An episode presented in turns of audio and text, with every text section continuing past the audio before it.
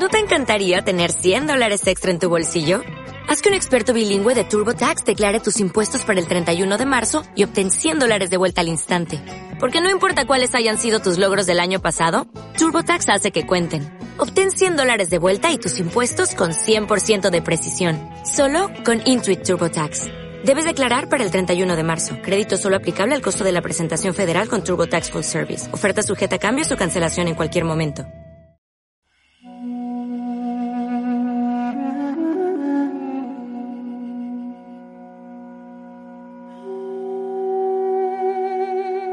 Hola, eh, bienvenidas y bienvenidos. Mi nombre es Álvaro González y estamos en Sendero a la Nada, un podcast dedicado a todos aquellos temas relacionados con la espiritualidad, la psicología del autoconocimiento, la simbología, las religiones comparadas y en definitiva pues todos aquellos temas que nos ayuden a llegarnos a, las realidades espirituales.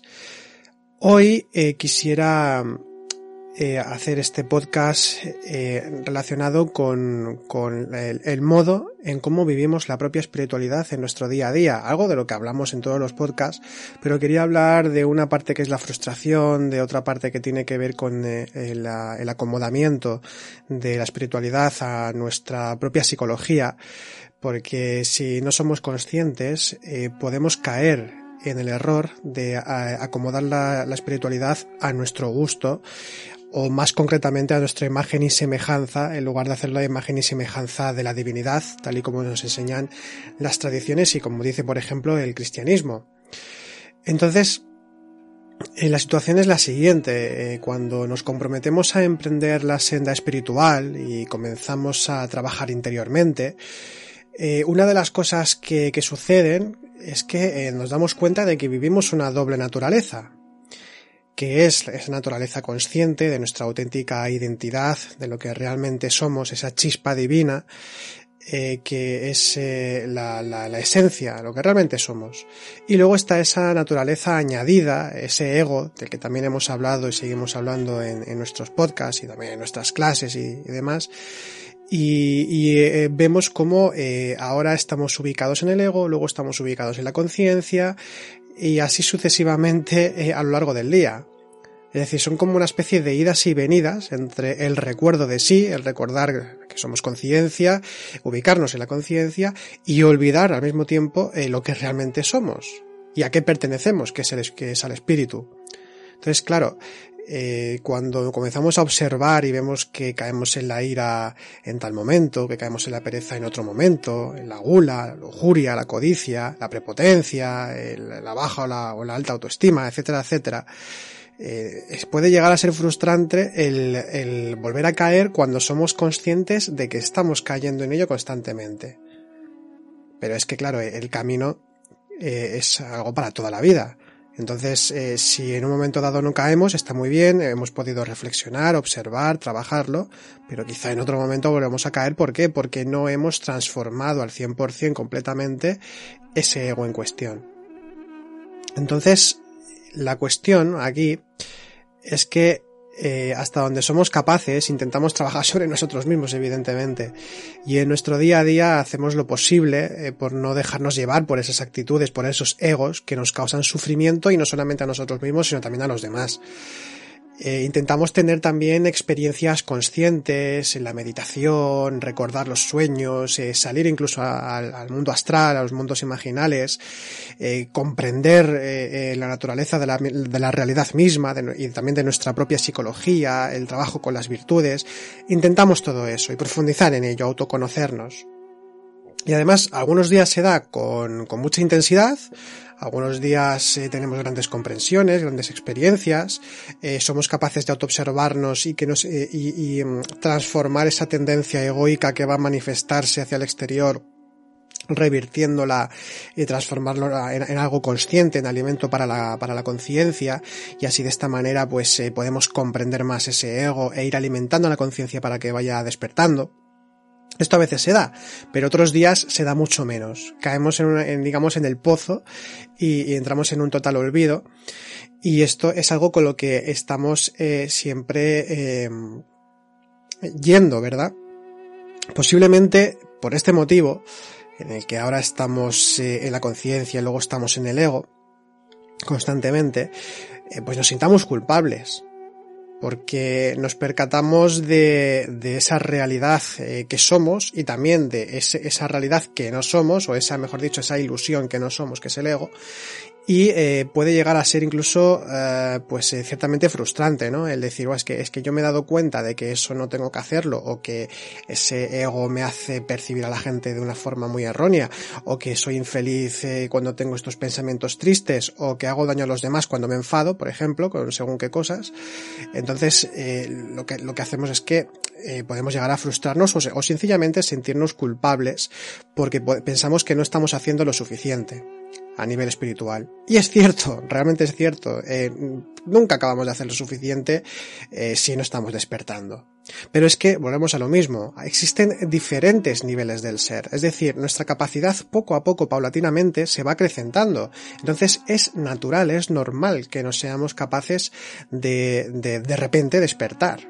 Se dice en la tradición que, que están los, los justos, eh, que, que, ya nacen con esa predisposición espiritual y, y pero esto ya es algo aparte eh, que no tiene nada que ver con lo que, con el común de, de, los mortales, ¿no? Esto ya es algo que se habla tradicionalmente, ¿no? Del que ya nace prácticamente despierto o que tiene muy poco que hacer a nivel espiritual porque ya lo tiene, lo tiene, hay mucha cosa hecha ya muchos procesos realizados. Pero cuando hablamos del común de los mortales, que somos la grandísima mayoría, eh, pues vivimos esto, ¿no? Podemos sentirnos culpables eh, porque vemos que, que no somos eh, capaces de, de, poder comprender un ego o de que nos surja o de no comprender el cómo trabajar con las virtudes o el de no comprender los procesos energéticos internos o, o, o no hacer esas prácticas de trabajo con energía lo suficientemente bien o sólidamente.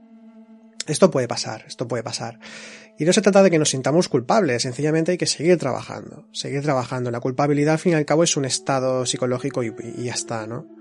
De hecho, eh, esto también puede ser, esta culpabilidad eh, puede, puede um, ocurrirnos que caigamos en la idea de que la espiritualidad es algo muy lejano para nosotros. Es algo que nunca alcanzar, alcanzaremos. Además, leemos un texto de un maestro, una maestra, o, o conocemos eh, por las enseñanzas eh, tradicionales que hay una serie de procesos iniciáticos o de escaleras iniciáticas o montañas también, por ejemplo, como, como tenemos en la, subida al Monte Carmelo, por ejemplo, ¿no? Eh, Teresa de Jesús, San Juan de la Cruz, que nos hablan también de, esos ascensos a las montañas y a los castillos espirituales. Eh, eh, cuando vemos todo esto parece realmente muy lejano porque no, quizá no somos todavía capaces de renunciar lo suficiente a muchas cosas con las que nos identificamos y que nos dan esa vidilla que no es realmente vidilla. Entonces, ¿qué sucede con esto? Que lo vemos como algo muy lejano y por tanto eh, nos da eh, hasta cierto punto incluso pereza o sencillamente no nos vemos capaces, nos frustra. Y esto lo sentimos en ocasiones. Y esto nos pasa, si no a todos, a muchos de los que emprendemos el viaje espiritual, el camino espiritual, o que intentamos emprenderlo. Que vemos esa lejanía supuesta, que vemos eh, que, que, es muy difícil, pero todo esto son ideas. Es decir, el momento en el que pensamos que es difícil, entonces lo estamos haciendo difícil. Tampoco quiere decir que sea sencillo. Se trata de una cuestión de perseverancia, de constancia, de paciencia, de confianza. Y así poco a poco pues podemos ir trabajando. Respecto a lo de sentirse frustrado y la culpabilidad, eh, ya sabemos que, que, culpabilizarse o sentirse frustrado eh, solamente es eso, culpabilizarse o sentirse frustrado. Son sencillamente estados psicológicos como puede ser el miedo, como puede ser la ira, no tienen una consistencia del todo real realmente. Es decir, aunque, aunque a lo mejor sepamos que realmente no estamos haciendo lo suficiente por despertar y trabajar espiritualmente, igualmente el estado que surge a partir de, de ahí, esa culpabilización o esa frustración, son estados como tales. Es decir, no nos llevan a ninguna parte, no compensan nada es como si fuesen un autocastigo que nos ponemos para sentirnos mejor por no, haber hecho nada. La culpabilidad funciona un poco de esa manera. Es decir, yo hago una cosa que no está bien o no he hecho lo suficiente, como me siento culpable, es como la autocompensación eh, para, para apaciguar un poco eh, lo que no he hecho bien. Pero ya sabemos que eso no tiene ningún sentido, evidentemente. Eh, es como, por ejemplo, también la duda, ¿no? Se habla a veces del beneficio de la duda, ¿no? En todo caso hay que discernir. La duda es un estado psicológico en el que no estoy haciendo nada, en el que simplemente pienso en si hago una cosa o hago otra, pero realmente no estoy haciendo nada. Entonces, discernir es ya una actuación, es decir, ver directamente lo que es lo correcto o lo que no. Y esto pasa con muchos estados psicológicos, que pensamos que son beneficiosos o que nos dan algo, o que nos hablan de un posible futuro, o que tienen que ver también con el pasado, como la gran mayoría de egos, pero realmente la cuestión es que lo sentimos ahora en este momento. Entonces, ¿qué hacemos al respecto de esto? ¿no? ¿Qué hacer? Bueno, evidentemente eh, el, el, trabajo interior, la reflexión, es, es, fundamental para darnos cuenta de que no tienen ningún sentido. Pero la cuestión es que eh, tenemos que incentivar la atención consciente, el aprender a, a, observar nuestros pensamientos, las emociones y los actos, el escudriñar, eh, cada cual tiene sus propios motivos, entonces no es que haya un ABC en ese sentido, pero hay una serie de pensamientos que hacen que ese estado psicológico perdure, hay una, una emoción que le da intensidad que sentimos en el plexo cardíaco, en el plexo solar, esto ya estuvimos hablando en otro podcast, de, relacionados con las inteligencias del ser humano. Y también hay unas tendencias eh, en, la, en, la, voluntad, ¿no? En lo que hacemos. Es decir, me enfado porque me han dicho que soy tonto y entonces eh, se me hinchó el pecho, sentía incluso como me ardía, esa es la emoción, y pegué un portazo o pegué un grito, que ese sería el acto. Eh, pues esto pasa con todos los estados psicológicos sin distinción funcionan, o sea, lo podemos observar en pensamientos, emociones y actos. Y a partir de ahí podemos, eh, en esa maraña de, de, de, pensamientos, emociones y actos que hay al principio, cuando empezamos a trabajar interiormente, comenzamos a desenmarañar eh, todo, toda esa bola, toda esa nebulosa, y empezamos a poder poner nombre eh, y apellidos a esos estados psicológicos y también empezar a darnos cuenta de que eh, caemos con ellos eh, quizá con más facilidad de lo que pensábamos, cada cual tiene sus tendencias particulares, pero todos tenemos una u otra. Entonces a partir de ahí eh, podemos empezar a comprender, podemos empezar a trabajar. Y eh, eh, otra cosa importante también es que lo que hay que trabajar es sobre lo inmediato. El trabajo interior se da en lo inmediato. Esto también lo hemos comentado varias veces en algunos podcasts. Es decir, si hoy he sentido miedo, si he sentido ira, si he sido prepotente o si he sido perezoso, ese es mi momento inmediato para trabajar interiormente porque es el material que tengo disponible fresco. Si hoy me he enfadado, ¿por qué tengo que ponerme a trabajar el miedo? ¿Me tengo que poner a trabajar el orgullo? Eh, si eso es algo que a lo mejor no he sentido o no he vivido eh, durante el día de hoy. Es decir, es el momento exacto ahora eh, con lo que yo me identifico más a menudo normalmente, pues lo que soy capaz de ver. Puedo ver eso, me pongo a trabajar eso. Tengo ahí ese material. Y de este modo iremos desbrozando nuestra propia psicología y poco a poco profundizamos en ese autodescubrimiento espiritual que estamos buscando. Entonces, esto es una cuestión también un poquito para repasar, ¿no? Porque no estoy diciendo algo que, que no hayamos dicho antes. Eh, pero claro, cuando subconscientemente cuando se da esta esta tendencia hacia hacia eh, la frustración a nivel espiritual eh, hacia la culpabilización que vemos tan lejano en el camino espiritual, sin darnos cuenta como un reacomodamiento, eh, lo que podemos eh, al final es crear una especie de idealización de lo espiritual, es decir, desde mi propia perspectiva totalmente subjetiva como ser dormido que soy, eh, creo una forma espiritual, o vivo, mejor dicho, vivo mi, mi espiritualidad desde mi único punto de vista. Y esto hace que nos acomodemos. Esto hace que nos acomodemos. De hecho, eh, esto lo podríamos llamar pereza espiritual, y me, explico. Tenemos ego, estamos dormidos, y cuando tenemos ego, es que también significa, al tener orgullo, que es cualquier concepto que tengo de mí mismo, creamos una imagen de nosotros mismos, una autoimagen. Y ahí también aparecen una serie de afinidades y rechazos concretos. Me gusta esto, no me gusta. Eh, me resuena o no me resuena. Es decir, que vamos creando o creamos un modo de comprender la realidad y esto también lo hacemos eh, a nivel espiritual, no solamente con me gusta esta música o me gusta esta gente y no me gustan estas personas o me gusta este libro y no me gusta este libro. O sea, lo, del placer y el dolor o, lo que me gusta y lo que no me gusta o el placer y el rechazo, eh, esto no estamos exentos cuando estamos en la búsqueda espiritual, porque el ego lo intenta acaparar todo absolutamente y, y además lo hace subconscientemente. Cuando se emprende el camino espiritual, eh, hay que tener en cuenta que no sucede como una especie de milagro que de repente purifica nuestra alma y despertamos para siempre y nada de esto. Ya hemos dicho que esto es algo que tiene que darse las 24 horas del día. Esto sería lo ideal. Teniendo ego ya hemos dicho, ¿no? Que, que olvidamos ese anhelo, olvidamos el trabajar interiormente.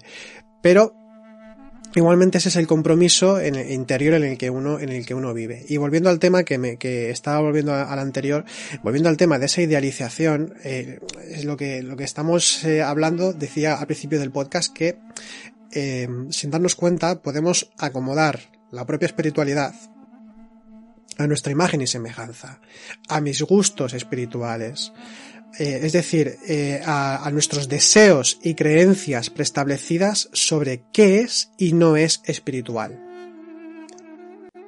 Eh, por ejemplo, si escucho a una persona que está hablando y por ejemplo no, no ha dicho tal tema de una de, de, la forma en que a mí personalmente me parece correcta o si no ha leído a tales autores o sencillamente si, si es de esta religión o es de la otra o de este grupo esotérico o del otro grupo esotérico si a mí no me va mm, no vale para nada o vale muy poco. Y si me gusta pues entonces voy a muerte con ellos. Esto lo hacemos todos no estamos exentos ninguno. Lo hacemos sin darnos cuenta. ¿por qué? porque bueno funcionamos a, a partir de afinidades no quiere decir que tengamos razón o no tengamos razón, en eso no voy a entrar. Cada cual tiene su discernimiento y su profundidad. Pero la cuestión es que eh, eh, podríamos llamar a este fenómeno psicológico de, de de crear esas ideas preestablecidas y de, y de, designar lo que para nosotros es espiritual y lo que no es espiritual en sencillamente pereza espiritual e incluso autocomplacencia espiritual que eh, se basa básicamente en, crear una espiritualidad a la propia medida. Si yo haciendo mis cuatro meditaciones al día, o leyendo los cuatro textos, o, hablando de una forma determinada, o vistiendo de una forma determinada, o, o, sencillamente escuchando a unas personas determinadas que me hacen sentir bien y con lo que estoy bien, es como que ya lleno un cupo, y en ese cupo pues ya he cumplido espiritualmente con lo que tenía que hacer. Y claro, de esta manera es como al final en un caso más extremo, nacen los dogmas y, los y el fanatismo eh, de esa forma que nosotros queremos defender, incluso una forma que puede ser aprehendida eh, por otra, o sea, desde otra persona. Nos gusta la enseñanza y la adoptamos, la hacemos nuestra, que es lo que suele suceder, y entonces a partir de ahí es cuando yo, digamos, que le voy añadiendo mi propia psicología, mis propios gustos, y tengo mi propia espiritualidad perfecta. Y entramos en una comodidad que es algo que no podemos eh, permitirnos si tenemos realmente anhelo espiritual. No podemos eh, caer en eso, bueno, no podemos, no deberíamos caer en eso, no es que sea imperativo, pero me refiero es que si caemos en eso, estamos cayendo en el error de pensar que o estamos despiertos o que no hace falta buscar más o no hace falta trabajar más porque ya tenemos lo que, lo que necesitábamos. Y es ahí donde caemos realmente en el olvido. Eh, el trabajar seriamente sobre sí mismo implica que constantemente hemos de revalorizar eh, los, los eh, conceptos que tenemos sobre la, realidad espiritual, el revisar si realmente aquello lo que yo estoy creyendo o cómo estoy haciendo las cosas, si es la forma adecuada, el tener la, la, la honestidad suficiente como para reconocer cuándo nos estamos equivocando o cuándo aquello en lo que estábamos creyendo en ese momento era realmente erróneo. Y, esto es algo que, tiene que darse constantemente porque eh, cuando, cuando estamos eh, trabajando interiormente, a veces tenemos eh, grandes comprensiones y, y, creemos que podemos caer en el error de creer que esta es la comprensión definitiva. Pero me remito para, para que se entienda mejor esto, me remito a la realidad de, por ejemplo, del símbolo. Eh, ya hemos también hablado varias veces, ¿no? Que eh, el símbolo eh, tiene infinitos significados, como cualquier libro sagrado también o cualquier texto espiritual en general. Es decir, que dependiendo del nivel de ser, dependiendo del nivel de despertar que, tenemos como seres humanos, vamos a comprender las cosas de una forma determinada, pero siempre habrá una lectura más profunda, y así sucesivamente hasta el infinito, porque la realidad consciente es infinita y siempre dinámica y cambiante. Por tanto, si tengo una gran comprensión o tengo tengo varias grandes comprensiones y las asimilo como que son algo definitivo y fijado, es cuando se crean esos dogmas, cuando yo ya no me estoy moviendo, cuando me quedo eh, ya eh, estático en mis prácticas espirituales y entonces incluso entro en una especie de de parón que lo que hace es eh, crear en mí mismo una especie de mecanismos de defensa para, para defender mis creencias. Y eso es el fanatismo al fin y al cabo. O sea, podemos caer en ese, en ese error si no nos damos cuenta eh, pasado un tiempo. Porque nos convence tanto, porque nos llena tanto, que, que, nos parece que es lo mejor del mundo. No lo hacemos, no lo hacemos con mala intención, pero caemos en esa actitud sin darnos cuenta. Y esa, y esa es la, la, lo que hay que, por eso siempre hay que revisar. Porque cuando hacemos las cosas sin darnos cuenta quiere decir evidentemente que estamos dormidos. Por eso estamos dormidos, porque no somos conscientes de, esas tendencias psicológicas, de la realidad que somos, y esto, pues lo dicho, no solamente se da en la vida mundana, en, en el trabajo, con la familia, etcétera, etcétera, sino que también se puede dar en el mundo espiritual. Para no caer en ese dogmatismo, es muy útil tener en cuenta que cualquier sistema de autoconocimiento, cualquier vía espiritual, son formas temporales que nos ayudan a llegarnos a, esa realidad, pero que al mismo tiempo son formas pasajeras y que no es algo definitivo. Es decir, los, los sistemas de, de conocimiento, la, las vías espirituales, las filosofías, las religiones, eh, son medios, no finalidades en sí mismas, son medios que nos permiten llegar a ese despertar pero eh, no es algo que tenga que quedarse con nosotros para siempre. Por ejemplo, en el taoísmo hay un libro que se llama el Wenzhou, que donde están las enseñanzas de Lao Tse, que dice lo siguiente, me parece una, frase muy, muy interesante. Y es que eh, dice que los caminos pueden ser guías, pero no senderos trazados. Los nombres pueden ser designados, pero no etiquetas fijadas. Esto significa que hay que trabajar con los medios disponibles, y al mismo tiempo tener en cuenta que son eso, medios temporales, y que pueden cambiar o incluso desaparecer llegado el momento. Por ejemplo, en el budismo hay una, una palabra que, que, es muy, muy uh, clara respecto a esto, que, que es upaya. Upaya viene a significar en sánscrito medios hábiles, y esta palabra se, utilizaba, eh, o se utiliza en el budismo, para hablar de que toda enseñanza es un medio para llegar a la iluminación, pero que una vez lleguemos a la iluminación al despertar, ya no es necesaria eh, esa enseñanza. Por eso simplemente son medios hábiles eh, momentáneos. En los sermones de, Buda uh, utiliza para explicar esta palabra, para explicar lo que es un medio hábil, lo que son las upaya, eh, habla de la, lo que llaman la parábola de la balsa. Seguramente le suena más de uno de ustedes porque es bastante conocida. Y dice lo siguiente, en que eh, cuando nosotros, eh, bueno, tenemos una, queremos cruzar un río, nos subimos a una balsa. Y entonces que una vez que hemos cruzado el río y llegado a la otra orilla, el viajero abandona la balsa, que es ese medio, esa enseñanza, la balsa, ¿no? Es lo que nos ayuda a llegar a la otra orilla, y esa otra orilla que es el despertar, eh, pues como ya estamos otra vez en tierra, no necesitamos de ninguna, de, de, ninguna balsa, porque sería una carga tener que arrastrarla.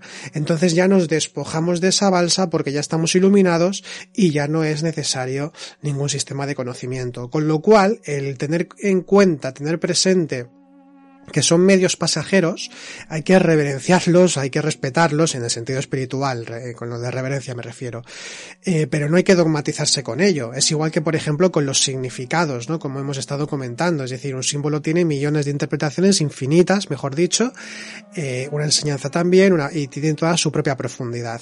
Y llega un momento en el que se, se, despo, se despoja uno de esto porque ya no es necesario. Esto sí tiene que dar de forma natural, no es que de repente diga, no, a mí esto ya no me hace falta, tiene que ser por comprensión por esfuerzo y sobre todo habiendo pasado ya años de trabajo interior, de habiendo in integrado esas realidades espirituales, de ir abriendo esos espacios conscientes que hacen que, que cada vez eh, seamos eh, pues seres más despiertos, más espirituales, más plenos y más felices al fin y al cabo. Entonces, eh, la cuestión es que eh, tenemos que revisar constantemente esos valores tan eh, importantes para nosotros a nivel espiritual, que aquello, aquello a lo que le damos más importancia, porque también sucede otra cosa. En esa acomodación de la espiritualidad a los propios gustos, también caemos en que si hay personas que les gusta mucho, mucho la meditación, meditan mucho, pero a lo mejor no trabajan lo suficiente con su propia psicología porque no les atrae del todo. Perdón. O también puede suceder que una persona trabaje mucho con su propia psicología, pero que el trabajo con sus propias energías lo tenga muy de lado. A otras personas que les atraiga mucho la mística y que olviden el trabajo psicológico o un trabajo quizá más intelectual a nivel de conocer conceptos, de conocer enseñanzas. O al revés, que seamos muy intelectuales y que entonces dejemos de lado pues esa parte quizá más de la mística o más del trabajo con esa realidad de, la emoción superior, del, contacto de otra manera, desde otra perspectiva eh, con lo espiritual.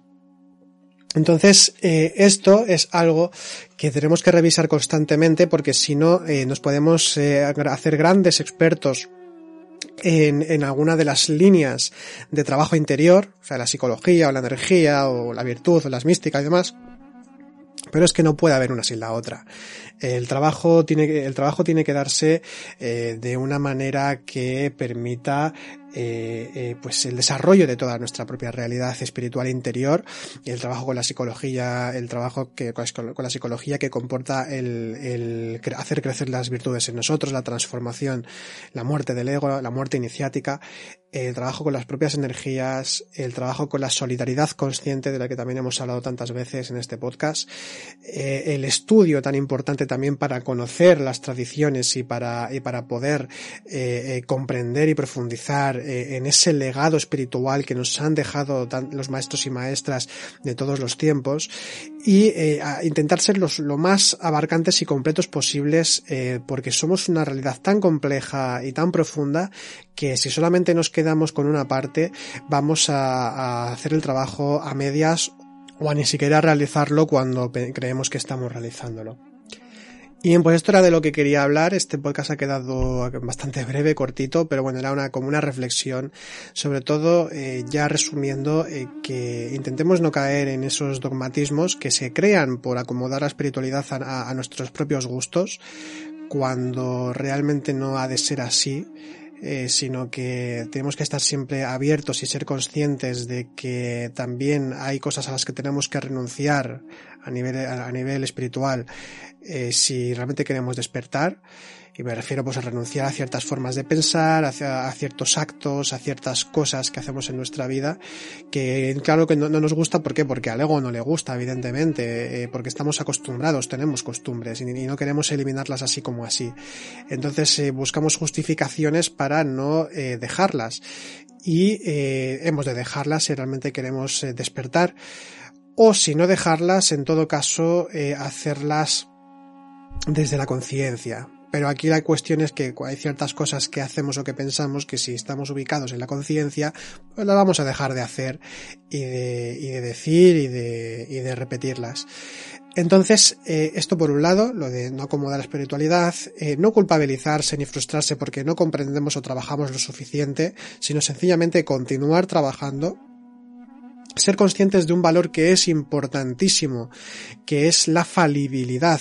Somos por ahora seres dormidos, por tanto eh, nos equivocamos constantemente, eh, no nos relacionamos con nosotros mismos, los demás y, el entorno eh, de una forma consciente todo el tiempo, sino en momentos determinados y eh, por tanto tenemos que ser conscientes de esa, de esa falibilidad, que vamos a fallar, que vamos a dejarnos identificar por un ego, que vamos a caer otra vez y otra y otra en muchos egos y que es cuestión de ir simplemente trabajando porque el compromiso ideal en principio es que, el compromiso interior me refiero, es que estemos trabajando sobre nosotros mismos las 24 horas del día, que estemos en autoobservación, que estemos en estados conscientes, en el recuerdo de sí, etcétera, etcétera. Pero eh, no vamos a hacer eso de inicio es que no, no va a ser así, no, no, no debemos autoengañarnos con esto. Lo que sí que es verdad es que vamos a caer. Por tanto, lo que tenemos que proponernos en todo caso es que si durante 24 horas no soy capaz por ahora de poder estar consciente y trabajar sobre mí mismo, Lo que voy a hacer es intentar estar 24 segundos al menos, o 24 minutos, y luego media hora y luego una hora. No es que tenga que estipular ahora voy a ser consciente. Lo que me refiero es que eh, más vale el, estar durante el día 10 segundos en atención consciente que no estar ninguno. Porque me he frustrado y este trabajo interior no es para mí, ¿no? Lo que implica es un esfuerzo, como todo. Implica un esfuerzo y por tanto eh, la atención consciente eh, tiene que darse, pues primero un poco y luego se va a ir de más en más y cada vez de la forma más natural. Que a veces incluso nos sorprenderemos a nosotros mismos de haber actuado, de haber comprendido o de haber atendido en momentos en los que antes no atendíamos y sorprendernos de un autodescubrimiento eh, en el que en el que ya dejamos de caer al menos bastante menos en ciertos egos, en ciertos estados psicológicos que no nos llevaban a ninguna parte y que ahora somos capaces de gestionar de una manera mucho más sabia. Entonces, eh, esa culpabilidad y esa frustración tienen que desaparecer, hacer lo posible y cuando surjan, eh, simplemente darnos cuenta de que no tienen ningún sentido, que no valen para nada y que en todo caso tenemos que responsabilizarnos y no culpabilizarnos, sino responsabilizarnos y no, intentar no volver a caer. Y de esta manera, con esa perseverancia y con esa, y con esa eh, no frustración, sino responsabilización de todo lo que, lo que implica el trabajo interior, pues poco a poco iremos avanzando. Tenemos que ser, vamos a decirlo así, eh, ser pacientes con nosotros mismos.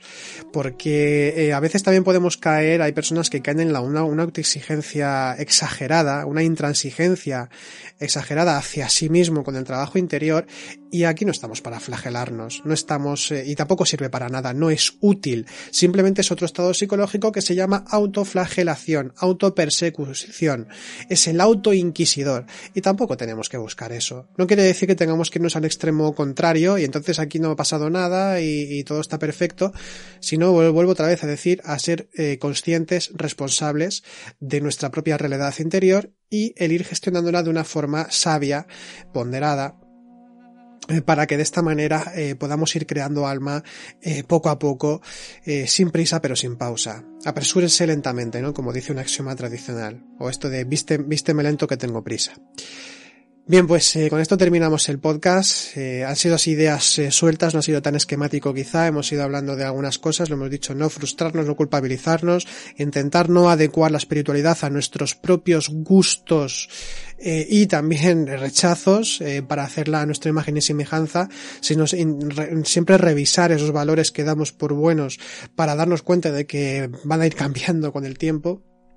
Al menos muchos de ellos seguramente sí y en definitiva, eh, que ese compromiso, eh, si, no si no somos capaces, porque no lo somos de inicio, o muchos de nosotros no lo somos, si no somos capaces de estar eh, comprometidos interiormente, eh, conscientes durante las 24 horas del día, pues al menos que sean en un principio 24 minutos y poco a poco vayamos subiendo el cupo y que sea una hora, que sean dos, que sean tres, y todo esto se va a dar de una forma más, más natural de lo que pensamos si es que estamos trabajando con disciplina interna eh, a nivel espiritual.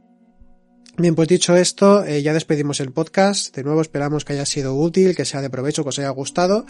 Eh, podéis poneros en contacto con nosotros. bueno, podéis escribir si queréis en la caja de comentarios del podcast. También podéis contactar con nosotros a través de info.noesiscentro.com. Podéis consultar también nuestra página web donde tenemos artículos, aparte de los podcasts publicados, también tenemos artículos nuestros escritos y otros vídeos que nos han parecido interesantes. Y eh, en noesiscentro.com, que no decía la página. Y bueno, pues ya nos vemos eh, hasta la próxima semana. Esperamos que os vaya bien. Hasta entonces, eh, que, que, lo paséis bien. feliz semana.